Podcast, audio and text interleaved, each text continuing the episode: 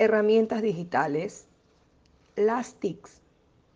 Es evidente que la tecnología de la información y comunicación, TICs, han tenido, tienen y seguirán teniendo una enorme repercusión en la sociedad en general y en el ámbito educativo en particular.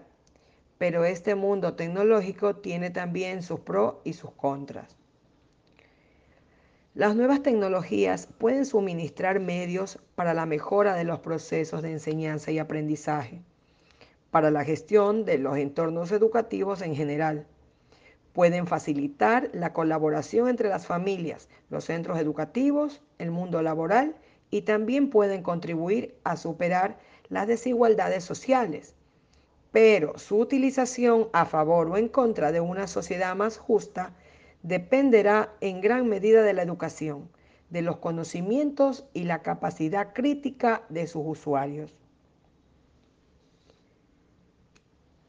Las TICs deben estar al servicio de una educación donde el alumno sea el protagonista de su propio aprendizaje y que, con la ayuda del profesorado, acceda a las claves para comprender la cultura y su evolución y haga posible construir el propio conocimiento.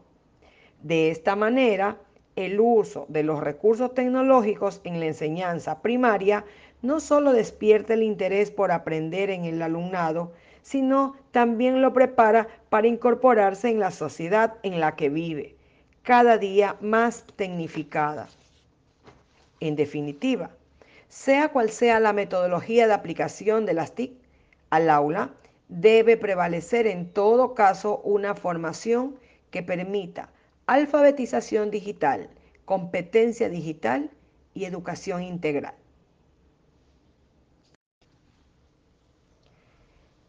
El aula invertida. El aula invertida es mucho más que grabar un video. El aula invertida no consiste únicamente en grabar una clase en video.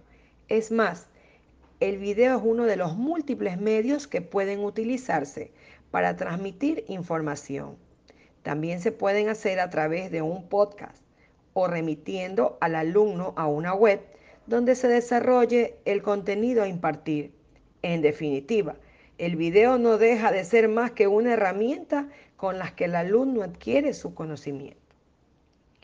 El aula invertida es la concepción de que el alumno puede obtener información en un tiempo y lugar que no requiere de presencia física del profesor. Se trata de un nuevo modelo pedagógico que ofrece un enfoque integral para incrementar el compromiso y la implicación del alumno en la enseñanza, haciendo que forme parte de su creación, permitiendo al profesor dar un tratamiento más personalizado. El modelo de aula invertida abarca todas las fases del ciclo de aprendizaje, dimensión cognitiva de la taxonomía de Bloom. Conocimiento, comprensión, aplicación, análisis, síntesis y evaluación. Conocimiento, ser capaces de recordar información previamente aprendida. Comprensión, hacer nuestro aquello que hemos aprendido y ser capaces de presentar la información de otra manera. Aplicación. Aplicar las destrezas adquiridas a nuestras situaciones que se nos presente. Análisis. Descomponer el todo de sus partes y poder solucionar problemas a partir del conocimiento adquirido. Síntesis ser capaces de crear, integrar, combinar ideas, planear y promover nuevas maneras de hacer. Evaluación, emitir juicios respecto al valor de un producto según opiniones personales a partir de unos objetivos dados. Entre una de las ventajas del enfoque del aula invertida tenemos que permite realizar al docente durante la clase otro tipo de actividades más personalizadas con los estudiantes. Permite una distribución no lineal de las mesas en el aula, lo cual potencia el ambiente de colaboración.